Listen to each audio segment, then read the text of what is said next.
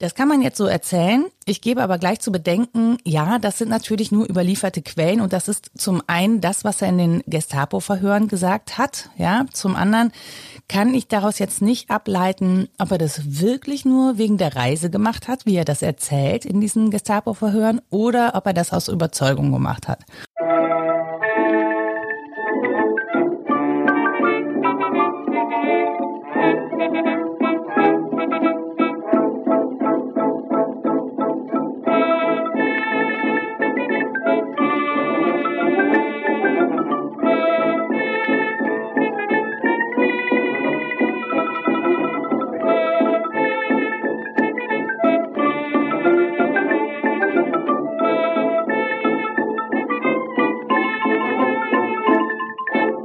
Dieser Folge von Geschichte Europas erzählt Nora Hespers das Leben ihres Großvaters Theo Hespers, einem Widerstandskämpfer gegen den Nationalsozialismus, der 1943 hingerichtet wurde. Nora hat über ihren Opa auch einen Blog verfasst, einen Podcast produziert und ein Buch geschrieben. Und warum und wie sie das gemacht hat, werden wir ebenfalls in dieser Folge thematisieren. An dieser Stelle noch der inhaltliche Hinweis, dass in dieser Folge auch das Thema Folter zur Sprache kommen wird. In den Show Notes findet ihr eine Liste verwandter Folgen, Kontakt- und Unterstützungsmöglichkeiten sowie weiterführende Links etwa zum Netzwerk Historytelling, dem Verbund unabhängiger Geschichtspodcasts. Noras Podcast, die Anachronistin, ist dort auch zu finden. Wenn ihr also Theo Hespers Geschichte noch ausführlicher erzählt haben wollt, hört dort auf jeden Fall mal rein. Geschichte Europas erscheint auf Spotify und als RSS-Feed. Ich freue mich auf eure Kommentare auf dem Blog sowie über Feedback und Bewertungen auf den entsprechenden Plattformen. Nora stellt sich als neuer Gast wie gewohnt erst einmal selbst vor und dann geht es los mit der Lebensgeschichte ihres Großvaters. Hallo, mein Name ist Nora Hespers. Ich bin freie Journalistin und Podcasterin aus Köln und genau auch Buchautorin inzwischen. Ich vergesse das immer, weil das schon so lange her ist im Prinzip. Und ich habe einen Podcast unter anderem über meinen Großvater Theo Hespers gestartet und das habe ich 2015 gemacht. Und zwar, weil ich einen Blog gestartet habe. Jetzt fangen wir ganz vorne an.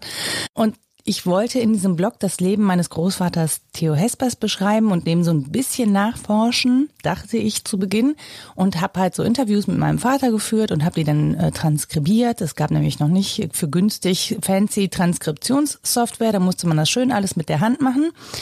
Und dann gab es halt das Aufkommen von Pegida und da wurde mir so ein bisschen übel, weil ich dachte so, hm, ah, das Gedankengut dahinter, das kenne ich doch von irgendwoher. Denn mein Großvater war Widerstandskämpfer gegen den NS und ist von den Nazis ermordet worden. Und die Geschichte kenne ich, seit ich denken kann, gefühlt. Und dann dachte ich, naja, ich werde die Welt nicht retten können, aber vielleicht kann ich eine Geschichte erzählen. Und zwar eine Geschichte darüber, was mit meinem Großvater passiert ist und wie das uns bis heute beschäftigt. Und dann habe ich die ersten Texte geschrieben und dachte, boah, da sind aber hier Textwüsten. Das ist aber sehr, sehr lang alles. Und kam dann auf die funky Idee, naja, dann lese ich den Leuten das vor, wenn sie nicht selber lesen wollen. Mm, und habe das dann ins Internet hochgeladen und habe dann mal geguckt und dachte, ach, das nennt sich Podcast. Und das ist im Prinzip die Kurzform der Entstehungsgeschichte meines ersten Podcasts, die Anachronistin. Ja, über den Podcast an sich werden wir ja nachher auch nochmal ausführlicher sprechen und natürlich auch das Blog und den, äh, das Buch auch in den Shownotes verlinken. Und die Folge ist an sich jetzt heute auch zweigeteilt. Erstmal geht es um deinen Großvater und dann um den Podcast. Fangen wir erstmal ganz vorne an. Wie, wo kommt dein Großvater, wo kommt deine Familie her? Wie war seine, seine Kindheit? Also die, über die Kindheit meines Opas kann ich jetzt nicht so richtig viel erzählen, aber wir kommen aus Mönchengladbach. Also es gibt einen Hesperszweig in Mönchengladbach und einen in Viersen. Das ist sozusagen das Nachbardorf. Ich sage Dorf, weil Mönchengladbach, auch wenn es eine Stadt ist, doch recht dörfliche Strukturen drumherum hat.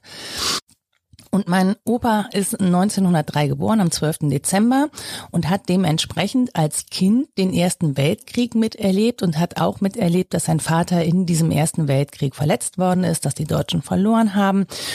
Und man kann schon sagen, oder aus den Erzählungen geht hervor, dass mein Opa zunächst ein, wie alle Kinder in dem Zeitalter, natürlich irgendwie Krieg total super fanden und auch toll fanden, dass die eigenen Väter das Vaterland verteidigt haben und solche Sachen, ne, was man so halt dann erzählt, um Krieg zu rechtfertigen.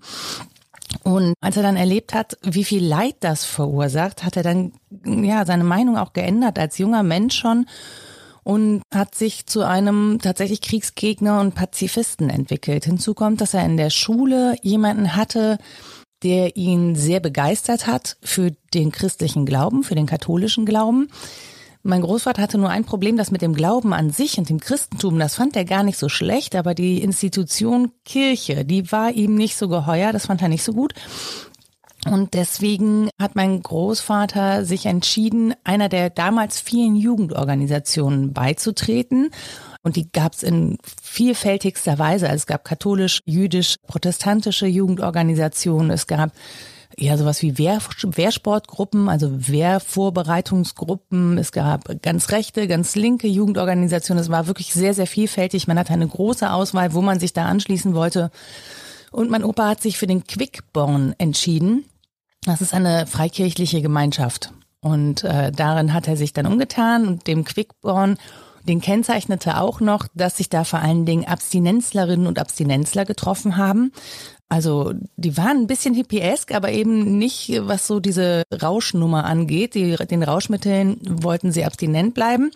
Aber die galten der Kirche trotzdem als kleine Revoluzergruppe, weil die haben so Forderungen gehabt wie sexuelle Aufklärung für Jungen und Mädchen. Und die wollten, und das war wirklich ein Affront gegen die katholische Kirche, gemischte Gruppen. Ja, Jungs und Mädchen zusammen in einer Gruppe. So, und in diesem Quickborn hat mein Opa auch meine Oma kennengelernt irgendwann. Wahrscheinlich wegen den gemischten Gruppen, ich bin mir nicht sicher. Und die haben dann sich sehr spät kennengelernt, aber dann auch recht schnell geheiratet. Möglicherweise, weil mein Vater da schon unterwegs war. So, da wären wir dann schon bei 1931. Dazwischen liegt aber noch das politische Engagement meines Opas. Der hat nämlich relativ früh schon gegen die NSDAP aufbegehrt. Dem war relativ früh klar, dass das irgendwie nicht cool ist, was sie machen und war dann auf Veranstaltungen der NSDAP, die ja auch schon damals von so, ja, Türstehern geschützt wurden und hat dagegen Rede gehalten, weil eben Freunde und Bekannte dieser NSDAP beigetreten sind und er wollte, dass die da wieder rauskommen. Und das führte mitunter, zumindest erzählen das meine Großtanten so oder haben das erzählt, das führte mitunter dazu, dass er gewalttätig entfernt wurde von diesen Veranstaltungen und dann auch schon mal ordentlich was auf die Nase kriegte. Also damals ja, begnügte man sich nicht damit, sich verbal auseinanderzusetzen. Man prügelte sich dann auch noch. Und dann war aber schon relativ schnell klar, okay, wer Gewalt anwendet, die können nichts Gutes im Schilde führen. Und dann hat mein Opa versucht, das politisch zu lösen und hat sich eben für verschiedene Ämter beworben in der Stadtpolitik in Mönchengladbach, hat dabei mit der KPD zusammengearbeitet, weil sich aber auch in seiner Sicht niemand anders mh, mm, vehement gegen die NSDAP gestellt hat. Also das war dem alles zu weich, dieser Widerstand gegen die NSDAP vor 33. Und deswegen hat er sich wahrscheinlich auch, weil er nur auf diesen Listen auch einen Platz bekommen hat, hat er sich dann für KPD-nahe Organisationen entschieden. Was man zu ihm auch wissen muss, ist, er wollte unbedingt in die damalige Sowjetunion reisen. Ihm war es total wichtig, sich das anzugucken vor Ort, sich auch den Kommunismus anzugucken vor Ort. Mm, plus er war Textilkaufmann, das heißt, er wollte sich auch die Textilindustrie an der Wolga angucken und ist dann halt mit einer Delegation der Roten Gewerkschaftsorganisation darüber gereist und er musste der beitreten, weil sonst hätte er kein Visum bekommen. Also man konnte nicht einfach so nach in die Sowjetunion einreisen, sondern man brauchte ein Visum. Und um so ein Visum zu bekommen, war es halt am günstigsten, in einer kommunistischen Organisation in irgendeiner Form Mitglied zu sein, sonst hätte man dieses Reisevisum nicht bekommen können. So. Das kann man jetzt so erzählen. Ich gebe aber gleich zu bedenken, ja, das sind natürlich nur überlieferte Quellen und das ist zum einen das, was er in den Gestapo-Verhören gesagt hat. Ja, zum anderen kann ich daraus jetzt nicht ableiten, ob er das wirklich nur wegen der Reise gemacht hat, wie er das erzählt in diesen Gestapo-Verhören, oder ob er das aus Überzeugung gemacht hat. Was man wohl weiß oder ich wohl weiß, auch über meinen Vater und die vielen Gespräche mit ihm, dass er zwar ja den Kommunismus an sich jetzt nicht grundsätzlich schlecht fand, aber eben den diktatorischen Zwang immer schon abgelehnt hat und das hat ihn auch abgeschreckt, als er auf seiner Reise in Russland war. Also dass dieser Zwang, der da herrschte, die Armut auch, das fand er alles nicht so cool, das war ihm irgendwie das war für ihn auch ein Kritikpunkt eben an der Umsetzung der, der Ideale, die dahinter stecken. Genau, so und deswegen also der war nicht KPD-Mitglied. der war aber auch nicht Nichtmitglied. Der hat einfach mit denen zusammengearbeitet. Das ist ein bisschen, ich glaube, es ist ein bisschen schwierig zu fassen, aber man kann es nicht belegen durch irgendwelche Sachen, dass er Mitglied in der KPD gewesen wäre. So. Deswegen steht äh, auf der Kurzbiografie der Gedenkstätte Deutscher Widerstand auch, er war inoffizielles Mitglied, was immer das heißen mag. So. Genau, das ist so die, sein Werdegang eigentlich bis, ja, 1933, würde ich sagen. Du hast seine Ablehnung gegen den diktatorischen Zwang im Kommunismus erwähnt. Ist das auch so sein primärer Grund gewesen, die NSDAP, den Nationalsozialismus abzulehnen oder wissen wir da genaueres, was ihn speziell da gestört hat? Naja, das können wir ja da nicht sagen, weil ja nicht, also es war ja nicht von vornherein klar, dass das ein diktatorisches Regime wird, würde ich behaupten. Also er kann das ja nicht ablehnen, wenn er, wenn es noch nicht umgesetzt ist. So, glaube ich, ist es ganz okay formuliert. Nee, er hat einfach äh, gesehen, dass es einfach, oder er sagt, die haben nur äh, ihr eigenes Wohl im Sinne gehabt. Also er hat schon sehr gut dekodiert, worauf das hinausläuft, dass es den äh, Nazis, also dass sie zwar behaupten, es würde ihnen um die Menschen gehen, dass das aber nicht stimmt. Das war ihm wohl schon recht durchsichtig und dass die einfach, ja, egoistische Ziele anstreben und es einfach um Macht geht und eben nicht um die Menschen. Und in den Reden Hitlers, also ich kenne die nicht gut, ne? Deswegen kann ich da jetzt keine Aussage drüber treffen. Aber wenn man so Quellen verfolgt, dann ist das einfach schon angelegt, auch sehr früh in der NSDAP. Es ist auch sehr früh der krasse Antisemitismus angelegt.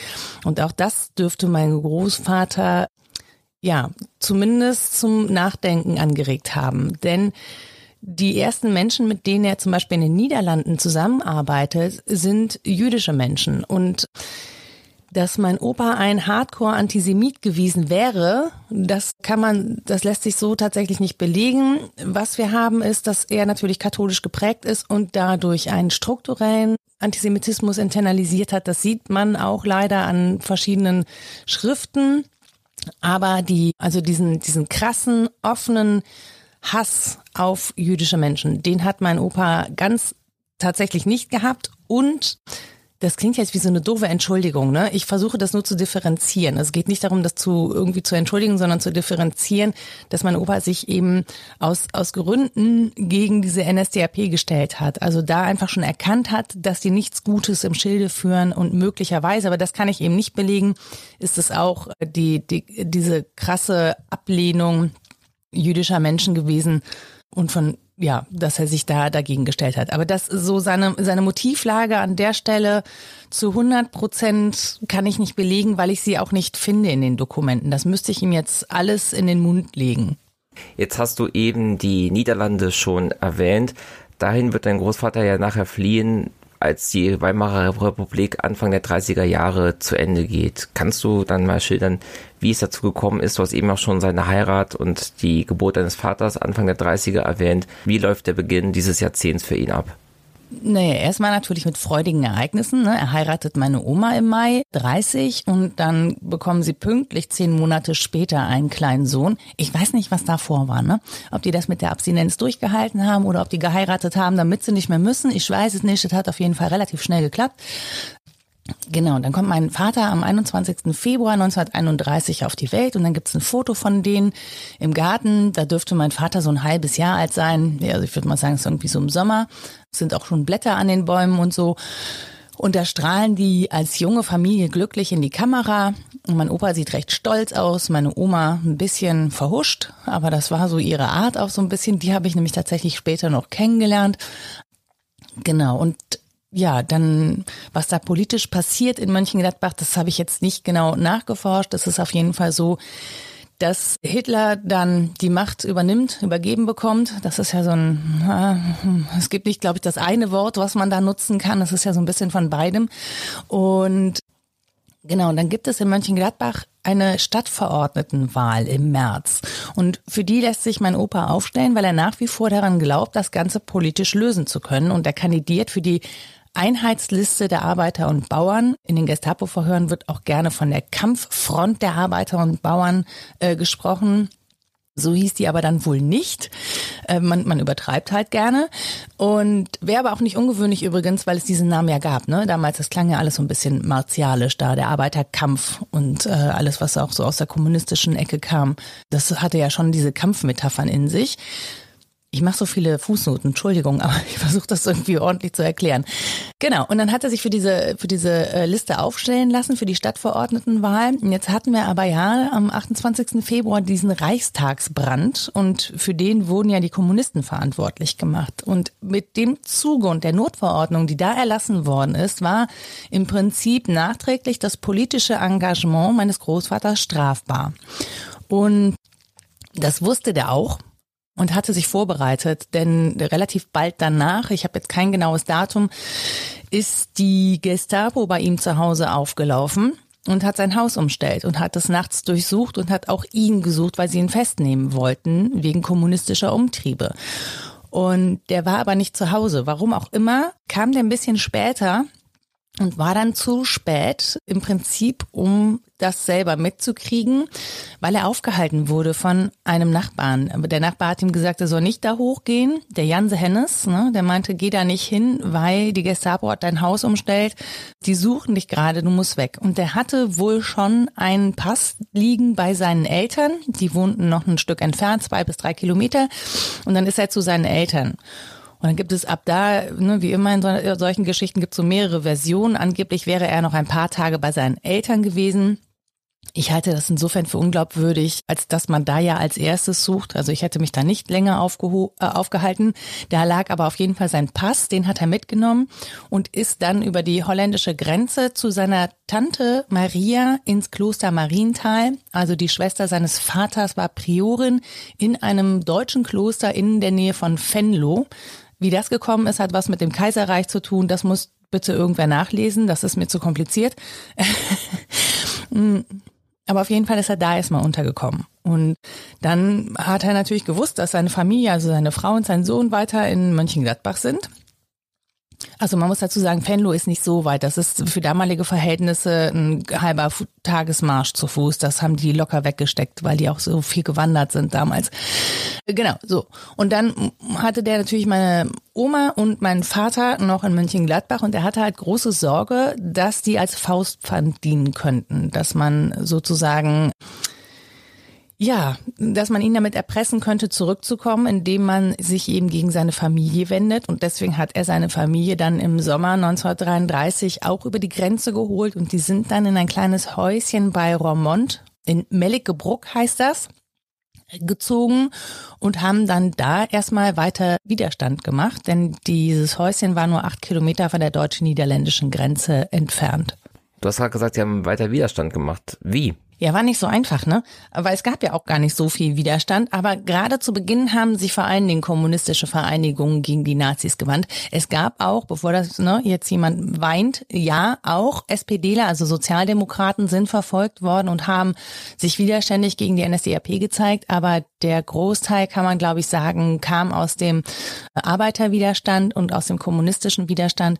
Und die haben sich einfach getroffen in diesem Häuschen. Das war so ein Ausflugs Ziel im Prinzip. Die haben sich da getroffen, haben da eben äh, ja, Widerstandsschriften verteilt, weil bei einer gleichgeschalteten Presse ist es halt einfach unglaublich schwierig, Leute zu informieren. Also brauchte man ein eigenes ja, eine Art Presseorgan, um sich zu vernetzen, um sich gegenseitig zu informieren und auch um sich gegenseitig weiter Mut zuzusprechen für diesen Widerstand. Denn zeitgleich wurden in Deutschland äh, überall Kommunistinnen und Kommunisten verhaftet, brutal gefoltert in den Verhören, in den Gefängnissen, ohne Prozesse.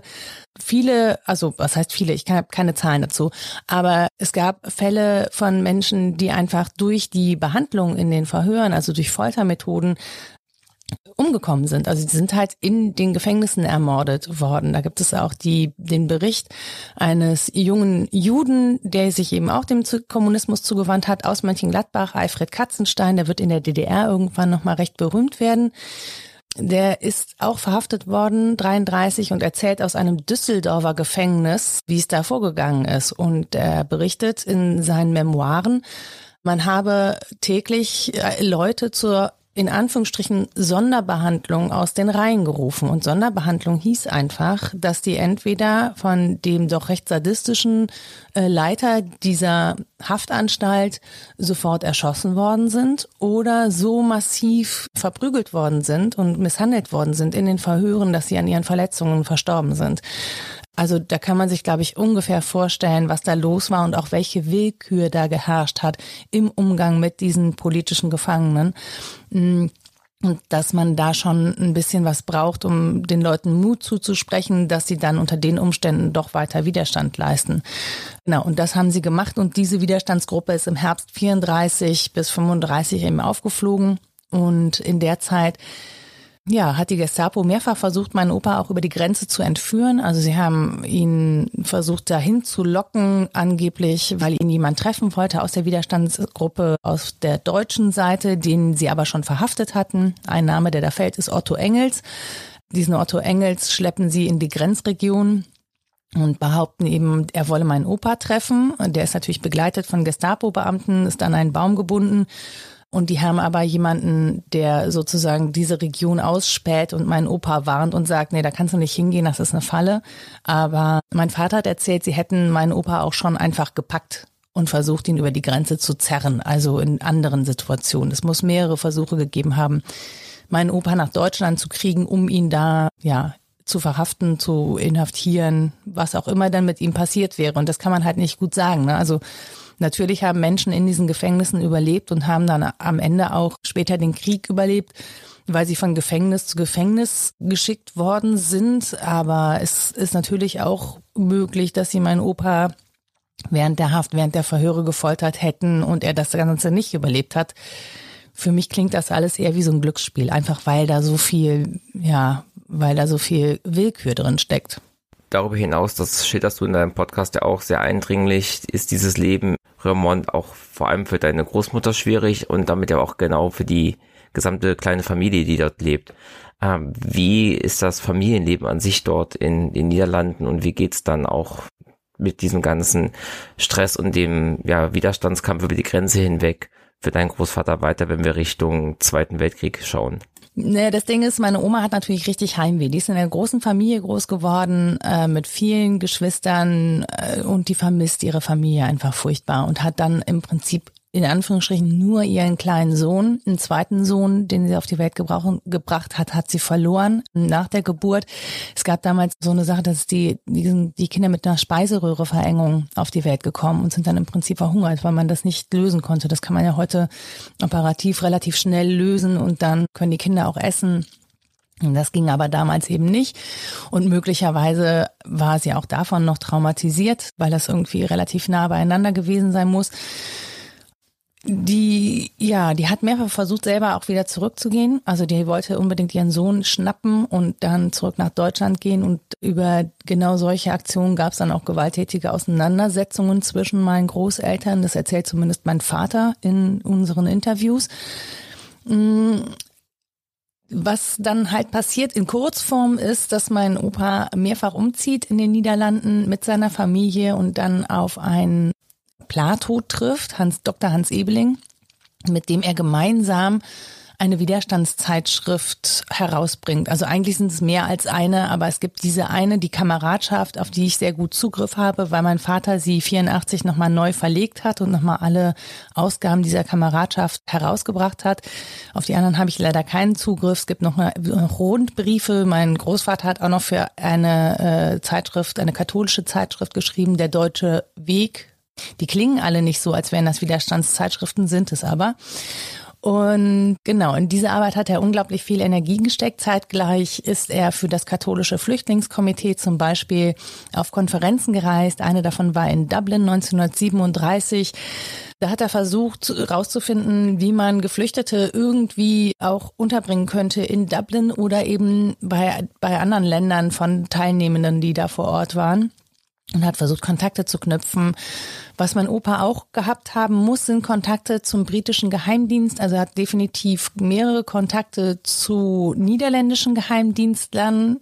Unter anderem ein Journalist, Dr. Markus von Blankenstein, hatte gute Kontakte zu den Geheimdiensten und hat den eben auch vermittelt und damit mein Opa. Und der hat angeblich vordergründig Nachrichten aus dem Grenzgebiet, also von Truppenbewegungen an den an den britischen Geheimdienst geliefert. Das wird zumindest behauptet, zum einen von der Gestapo und zum anderen von Spitzeln der Gestapo, die mein, mein Großvater angeheuert hatte, um ihm Nachrichten zu bringen. Ja, in den Recherchen ist da noch was anderes rausgekommen. Das müsst ihr aber bitte im Buch nachlesen. Das ist einfach zu kompliziert ist, um das einfach so jetzt mal hinzubreiten und auch sonst sehr unglaubwürdig ist, wenn man das nicht, ja, korrekt erzählt. Auf jeden Fall, genau. Und dann erst ist es ja so, dass im Mai 1940 die Niederlande überfallen werden. Und das ist der Punkt, wo ich ehrlich sagen muss, der mich am meisten daran erinnert, was gerade in der Ukraine passiert. Dieser plötzliche Überfall, den niemand vorhersehen wollte und der dann aber ja trotzdem stattgefunden hat, ohne die Zeiten gleichzusetzen. Aber die Aktion als solche erinnert mich sehr stark an das, was ich dazu recherchiert habe. Und dann muss halt mein Opa fliehen mit seiner Familie, weil wenn er den Nazis in die Hände kommt, dann, das weiß er ganz genau, dann war es das. Ja, da gibt's kein Entkommen. Und es war gar nicht so einfach zu fliehen, weil eben in, bei, bei diesem Überfall ja auch massiv Bombenbeschuss eingesetzt worden ist. Mein Vater unterscheidet in den Interviews sogar zwischen verschiedenen Bomben. Der hat das ja als Kind erlebt und er sagt, ja, Streubomben sind da eigentlich noch nicht gefallen, aber Brandbomben, wo man schon denkt so, oh krass, das ist irgendwie ja, das ist schon sehr detailreich äh, in seiner Erinnerungen, was da so passiert ist.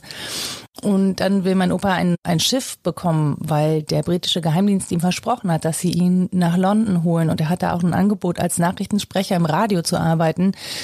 Und er verpasst aber dieses Schiff, weil er auf dem Weg zum Hafen verhaftet wird von den niederländischen Behörden. Er kann sich dann zwar wieder frei kaufen in irgendeiner Form, also weil er da irgendwelche Papiere dabei hat, die ihm garantieren, dass er weiterreisen darf, aber verliert halt wertvolle Zeit und kann diese Schiffspassage nicht nehmen.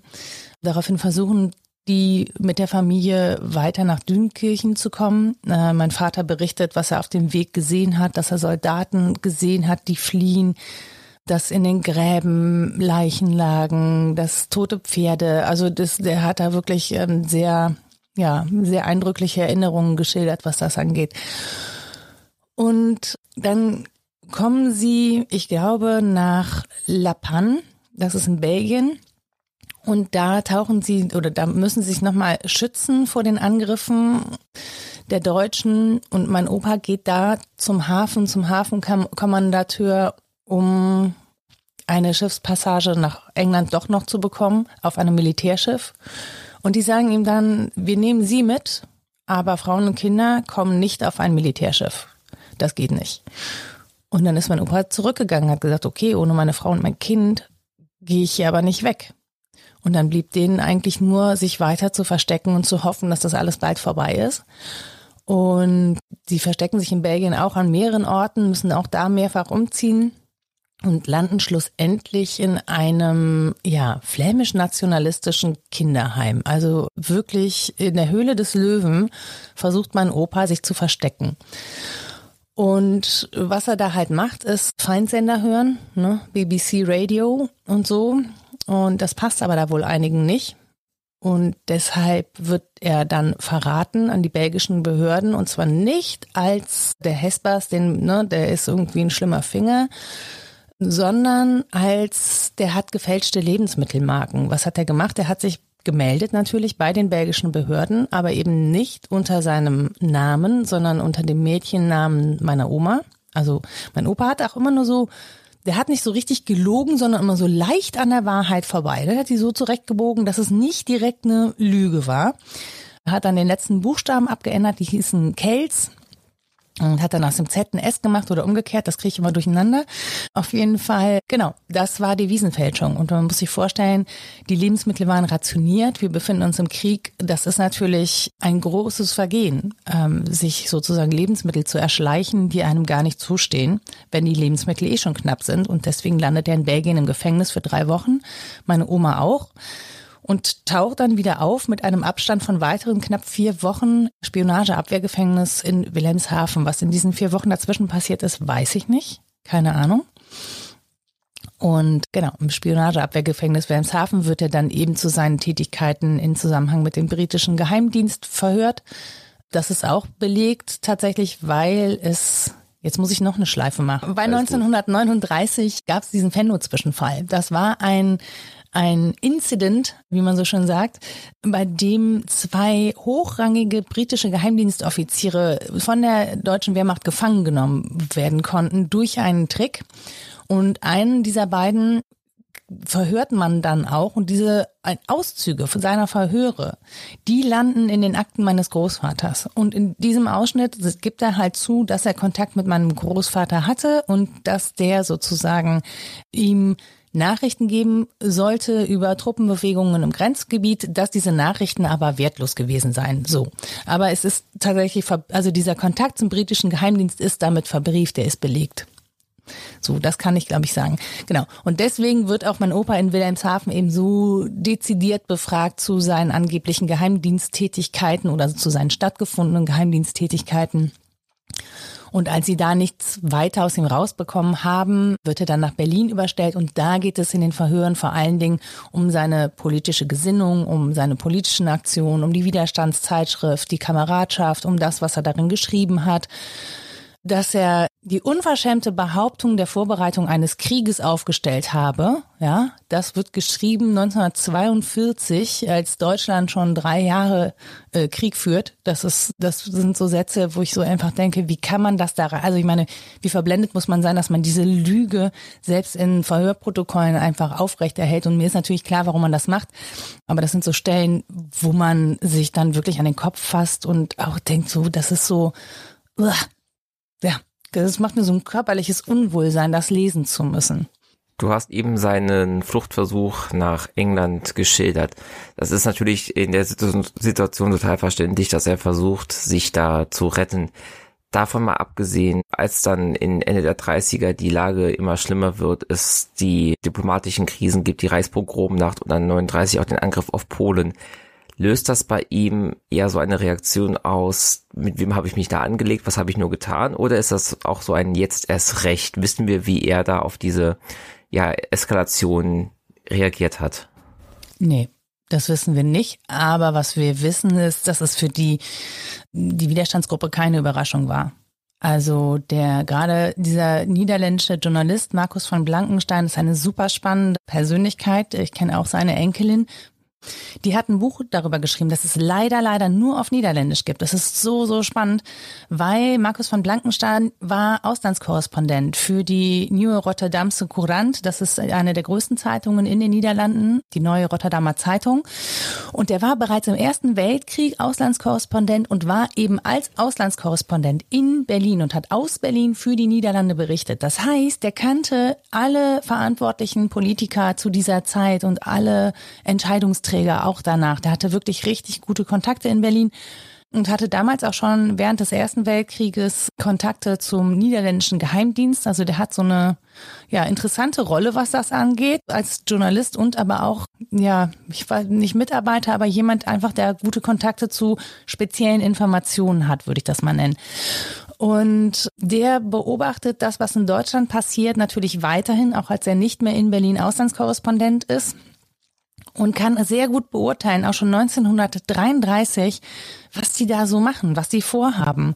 Und es gibt so einen Satz von ihm, die Torheit ihrer Vorhaben hat sie nicht daran gehindert, diese auch in die Tat umzusetzen, so in etwa lautet der. Ich habe den äh, mal rausgeklippt gehabt für, die, für den Twitter-Account von Diana Chronistin.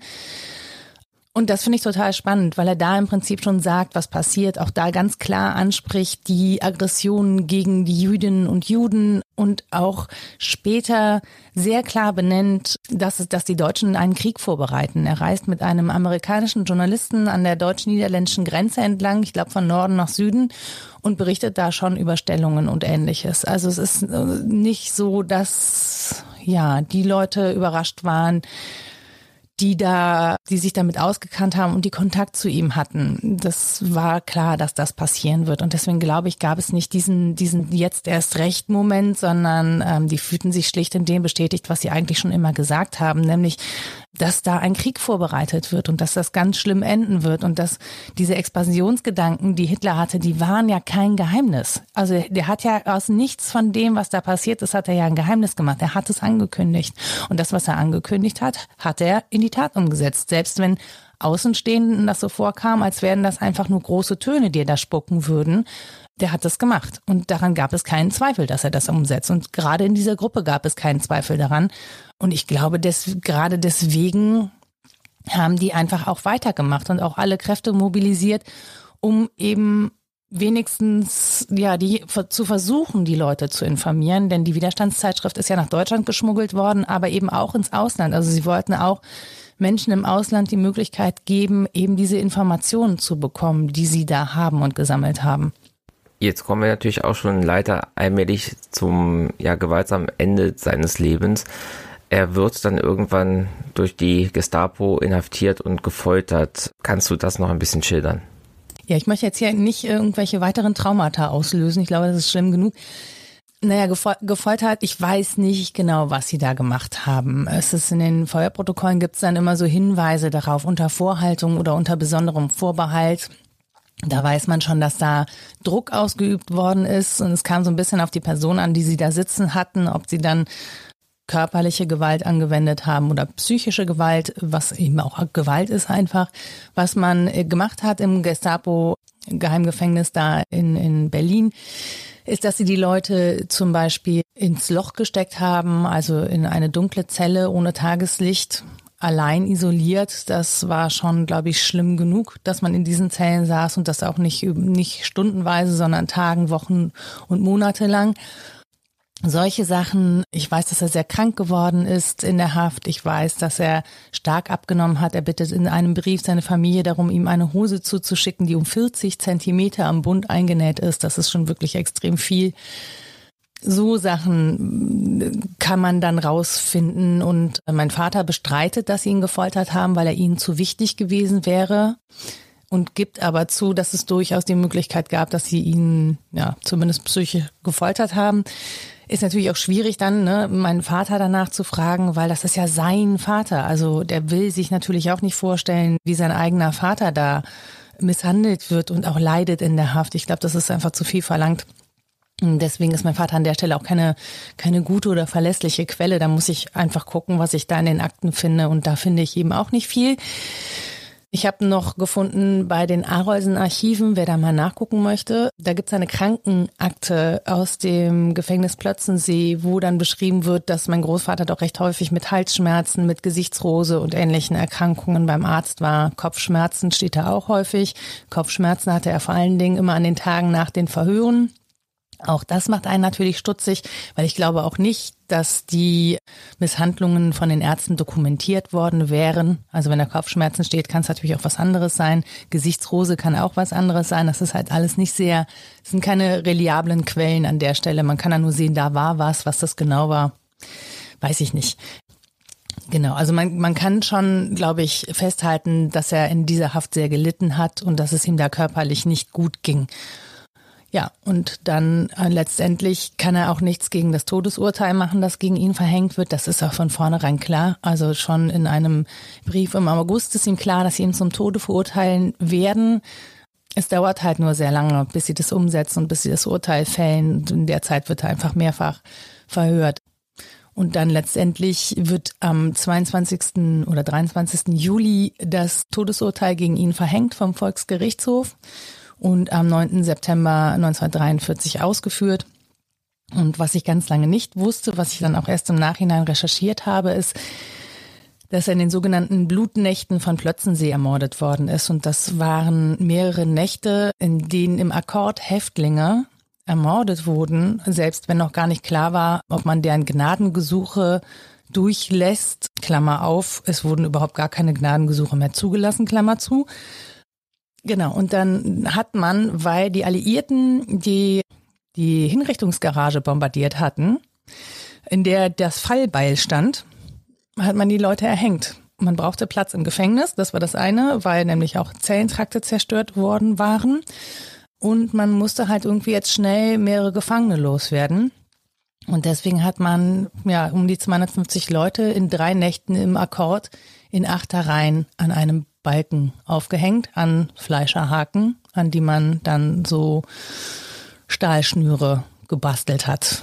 Und man hat auch die Leichen nicht weggeräumt. Auch das geht aus einem Bericht hervor an die an die Menschen, die eben dann diese Leichen entsorgen mussten oder wegräumen mussten. Die lagen da wohl in nicht gutem Wetter offen draußen auf dem Hof. Also das müssen wirklich ganz schreckliche Bilder gewesen sein an der Stelle. Und ja, das ist, glaube ich, mehr muss man über dieses Regime, glaube ich, nicht wissen, um zu wissen, wie dort mit Menschenleben umgegangen worden ist.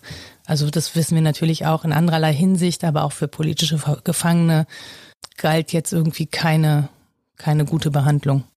Wie erfuhr seine Familie von seinem Schicksal? Das kann ich nicht so richtig sagen. Also es sind Sachen von ihm dann angekommen. Es gab auch eine Mitteilung darüber, äh, dass die Familie die Gerichtskosten zu zahlen hat und auch die Kosten für die Hinrichtung. Die mussten bezahlt werden. Das waren, keine Ahnung, so und so viel Reichsmark. Dann wurden seine Kleidung wurde zurückgeschickt. Und meinem Vater hat das dann tatsächlich ein Priester gesagt, der wurde in die Kirche geschickt und ich weiß auch nicht, in welchem Zeitabstand davor oder danach, das kann mein Vater auch nicht mehr sagen. Aber die Familie hat sich nicht getraut, ihm das zu sagen, sondern sie hat ihn in die Kirche geschickt und dort hat ihm ein Priester das gesagt, dass sein Vater von den Nazis ermordet worden ist. Nachdem wir jetzt das Schicksal deines Großvaters besprochen haben, würde ich dann sagen, dass wir jetzt auf den Punkt kommen, wie du dazu kamst, sich damit zu beschäftigen. Du hast ja eben schon erklärt, wie du zu dem Podcast kamst. Ganz kurze Frage noch, wieso der Name Anachronistin? Ähm, weil ich mich so ein bisschen aus der Zeit gefallen fühle. Ich bin ja jetzt 43 und mein ältester Bruder zum Beispiel, der ist 63.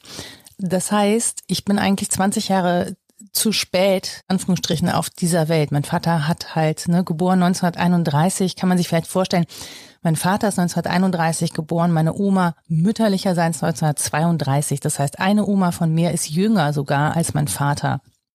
Und ich bin mit einem sehr alten Vater aufgewachsen und mit diesen Geschichten und fühle mich manchmal, was das angeht, etwas aus der Zeit gefallen, weil viele in meinem Alter eben genau so eine Beziehung zu ihren Eltern nicht haben und eben auch nicht zu diesen Geschichten. Bei denen ist es nicht so, so nah dran, weil bei denen sind es oft die Großeltern oder sogar schon die Urgroßeltern. Also da ist die Geschichte einfach weiter weg.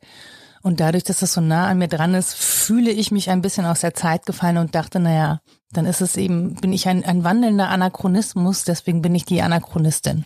Du hast diese ersten Produktionen dann und die ersten Recherchen erstellt. Ähm, und wie waren da die Reaktionen auf deine ersten Episoden, als du angefangen hast, das eben ins Netz zu stellen und als Podcast eben zu veröffentlichen?